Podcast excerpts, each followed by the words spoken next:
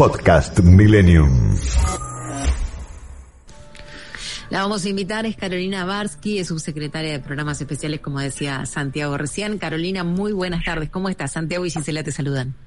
Buenas tardes, Gisela, Santiago, ¿cómo andan? ¿Cómo estás? Carolina, quería que les cuentes a los oyentes este, mm, este proyecto que van a presentar en el Congreso que se anunció hoy. ¿eh? Bien, en realidad es eh, lo que presentamos esta mañana tiene que ver con eh, pensar una reforma integral de la ley 26485, que es una ley buena que tiene la Argentina de protección integral para prevenir, sancionar y erradicar la violencia contra las mujeres en los ámbitos en que desarrollen sus relaciones interpersonales. Ese es el nombre largo del, del, de la ley. Es una ley que además tuvo un proceso participativo promovido por la entonces presidenta Cristina Fernández de Kirchner para lo que fue la reglamentación de, de esa ley. Es una ley que también eh, es eh, fue o sea lo, requiere hoy de una modificación o de un de una ampliación quizás teniendo en cuenta los enormes avances y la y el reconocimiento de derechos que hubieron desde que se sancionó esa ley hasta el momento no digo Argentina tiene es, eh, es, vanguardia en un montón de legislación como es el matrimonio igualitario la ley de identidad de género y en este sentido hay eh, la idea de convocar a discutir eh, en cada una de las provincias, porque se trata de una propuesta eh, de reforma que va a ser federal, que mm, eh, va a consistir en un proceso participativo, político, territorial, eh, con el Congreso Nacional en articulación con este ministerio para construir los lineamientos de lo que una nueva ley debe contener. Eh, desde el Ministerio la idea es organizar un proceso en tres etapas que van a tener foros territoriales con consulta participativa en cada provincia, incluyendo distintos sectores que quieran participar, va a tener mesas de trabajo sobre algunos ejes y después se va a hacer una elaboración del documento final en base a las, a las otras dos etapas que mencionaba recién, con la idea de poder presentarlo el próximo 25 de noviembre del 2022. Carolina Barsky, ¿qué falla entre la denuncia y el hecho? ¿no? Porque lo que estamos viendo es, bueno, el Ministerio está trabajando, ha habido muchos avances, como decís, pero después descubrimos que la justicia soltó a un violador, que la policía no reaccionó, ¿eh? que los que tenían, eh, eh, como es, prohibido eh, violar la distancia lo hacen igual, que no llega a tiempo la justicia ni la policía, como te estoy diciendo. ¿Qué es lo que falla y qué es lo que falta para proteger a todas estas víctimas que denunciaron hechos concretos?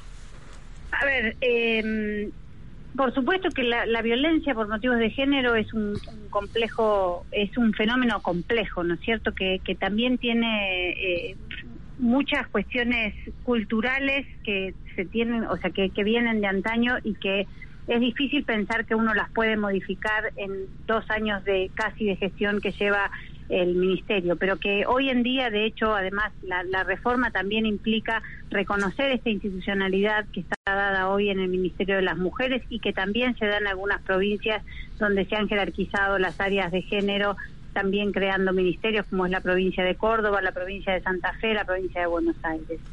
Eh, el, el proceso también requiere discutir qué es lo que pasa con operadores y operadoras judiciales mm. eh, y lo cierto es que por lo menos en, en, el último en las últimas dos semanas hemos visto que eh, las conductas de los operadores judiciales y en realidad de los jueces y juezas que muchas veces desoyen los reclamos de personas en situación de violencia no pasan desapercibidos. Y lo digo en relación con la destitución del juez Pisa que estuvo a, tuvo a su cargo a la investigación de las más de 15 denuncias que hizo Paola Tacacho, que terminó asesinada por su agresor. Mm. Yo hablo de 15 denuncias, Paola denunció en las distintas áreas, en las oficinas judiciales, en las fiscalías, en la policía, en las áreas de género y a ese juez lo destituyeron o lo que ocurrió la semana pasada que suspendieron a los jueces que habían fallado en el caso de Lucía Pérez.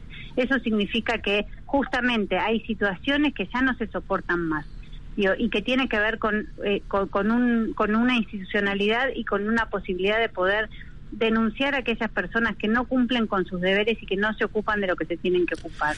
Por supuesto que eso no es lo único y que tiene que haber un trabajo fuerte y que de hecho el Ministerio de Mujeres viene realizando a través de la campaña nacional contra las violencias, que es un trabajo fuerte en prevención, en un trabajo fuerte con masculinidades, pero también este debate que nos proponemos, estas, estos foros eh, de, para los foros territoriales que mencionaba al principio, también van a permitir trabajar sobre los nuevos tipos y modalidades de violencia, porque todo lo que se relaciona con la violencia digital era algo que hace 10 años de atrás era distinto, porque las redes sociales eran otras, o sea, eran menos eh, eh, conocidas quizás, ¿no es cierto? Mm. Gisela. Mm. Cuando hablábamos de, esto que decía Santiago, ¿no? Bueno, digo, ¿qué falla entre una cosa y otra para que se pueda llevar adelante eh, una denuncia, digamos, pueda llegar a buen término, puedan estar eh, cuidadas las, las personas que hacen esta denuncia y demás? Esto que arranca ahora, que ustedes proponen para poder llevar una ley el próximo año, el 25 de noviembre, ¿cuáles son los puntos fundamentales que a tu criterio nos están faltando, que no estamos viendo? ¿En términos de la ley o...? sí, de la ley. Bueno, en realidad yo creo que eh, buscamos tener una ley eh, sensible a los cambios que se producen en la vida de las personas, ¿no? Mm. Las normas que reconocen las desigualdades y cómo se actualizan en los distintos ámbitos. Buscamos tener mm. herramientas efectivas que den respuestas concretas. Buscamos incorporar la perspectiva de diversidad, digo, porque la ley habla de la violencia contra la mujer y nosotras ya desde, primero desde el Ministerio de Mujeres, Géneros y Diversidad, luego a través de la elaboración participativa del Plan Nacional de Acción contra las Violencias, incorporamos justamente la perspectiva de la diversidad y también es, es un, va a ser un proceso que nos va a permitir debatir sobre algunas cuestiones que donde quizás no hay eh, consenso de primera, pero que justamente el debate nos va, nos va a permitir tener, construir, estas discusiones van a construir un sentido y se van a poder pensar herramientas. Digo, mm. tiene que ver con pensar justamente un, un, un abordaje de, de, de lo que nosotras identificamos eh, desde el inicio de, de nuestra gestión, de, de, la forma de encarar las situaciones de violencia y del abordaje integral, interdisciplinario, eh, interseccional que tiene que tener. Carolina, mira, con esto que estás, que estás contando ahora, hoy nosotros hablamos con alguien que representa eh, a eh, un grupo de, de, la discapacidad, ¿no? y hablábamos también de lo mismo, ¿no? De, lograr avances, de, proyectos, de algo que eh, está eh, a punto de empezar a caminar también en el país, como para que sean visibles todos aquellos que tienen discapacidades y demás. Ahora, el, el tema que me preguntaba yo, digo, por ejemplo, ¿por qué en la escuela primaria, en el jardín de infantes, en la educación en general, no se habla de esto? No se habla de discapacidad y no se habla de esto tampoco. Bueno, digo, eh, nosotras desde el Ministerio sí y, nos enfocamos eh, justamente en la, accesibilidad, por ejemplo, a los distintos mecanismos como la línea 144 de pensarlos con, para las personas con discapacidad. También hablamos de la violencia en las vejeces, de las personas, de las adultas mayores, pensamos también en las personas indígenas, en los migrantes, en los afrodescendientes, en los refugiados, digo, justamente... No, no, pero yo digo esto, hablemos de la violencia de género, pues digamos como, pongámosle un, un título como para poner de ejemplo, violencia de género. En las escuelas no se habla de esto. Bueno, en realidad se habla en el proceso, en lo que es la educación sexual integral, eh, que, que es... Sí, el, el ESI. En la ESI, que... Pero, por ejemplo, mira, yo te, cuento algo, pero no te estoy no, te estoy peleando, Carolina. No, ¿eh? digo, eso digo, voy a esto también. Hay leyes como la de la ESI, que las hay algunas provincias que todavía no las adhirieron. Claro, eh, por ejemplo, en, te cuento por una situación eh, que me, pasó ayer. En la escuela de mis hijos, recién tienen ESI en cuarto año. Cuarto año del secundario, porque lo que es primario, el ESI se refiere a eh, normas de convivencia, que tendrán tres encuentros al año. Cuando en realidad esto se puede estar trabajando desde el jardín de infantes. Y en escuelas públicas. por ¿eh? supuesto, hay, o sea, hay, hay, hay, escuelas que sí se lo toman desde el jardín de infantes, quizás no con, con otro nombre, pero, pero... Está bien, pero no hay un criterio unánime, no hay una decisión política de que esto forme en un parte. País federal, donde digo, la, la ley, por ejemplo, de, de lo que es ley Micaela o la ESI, requieren de la adhesión de cada una de las provincias. Ustedes saben también que la ley Micaela, Tucumán, la aprobó en último lugar el año pasado, creo. Mm. Entonces, en ese sentido, no es que el Estado Nacional le va a imponer a las provincias, porque digo, de eso se trata el, Estado federal, el país federal que tenemos nosotros. Sí, pero yo, en eso hay que promover y digo y a eso se suma digo a mí eso en el tema de la educación me hace ruido Carolina. A mí eso el tema de yo entiendo lo que vos decís del federalismo y todo. bueno. Pero, no, pero digo, me, hace ruido porque me parece que son decisiones políticas que son importantes tomarlas. Este gobierno u otro, u otro, el que fuere.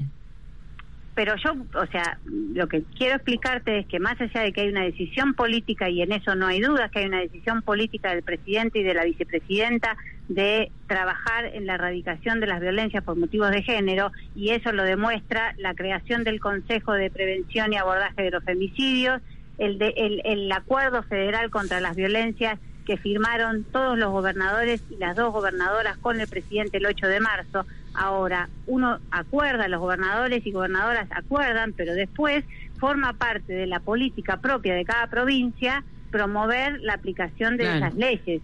Digo, lo mismo pasa con la violencia por motivos de género. Uno o sea, lo mejor y lo, la forma en la que mejor trabajaríamos es que todos los municipios, los 2.300 municipios que tiene la Argentina, tengan áreas de género. Pero lo cierto es que eso hoy todavía no llegamos a esa instancia.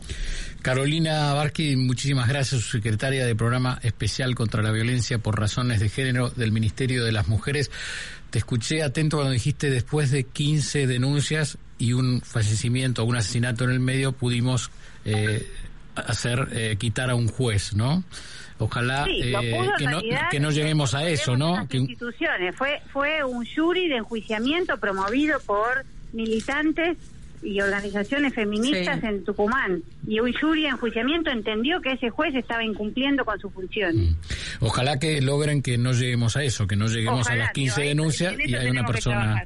Te mandamos un abrazo, te agradecemos muchísimo por esta charla. ¿eh? Hasta luego. Muchas gracias. Carolina Barqui, subsecretaria del Programa Especial contra la Violencia por Razones de Género, en un día, en el Día Internacional de la Eliminación de la Violencia contra la Mujer.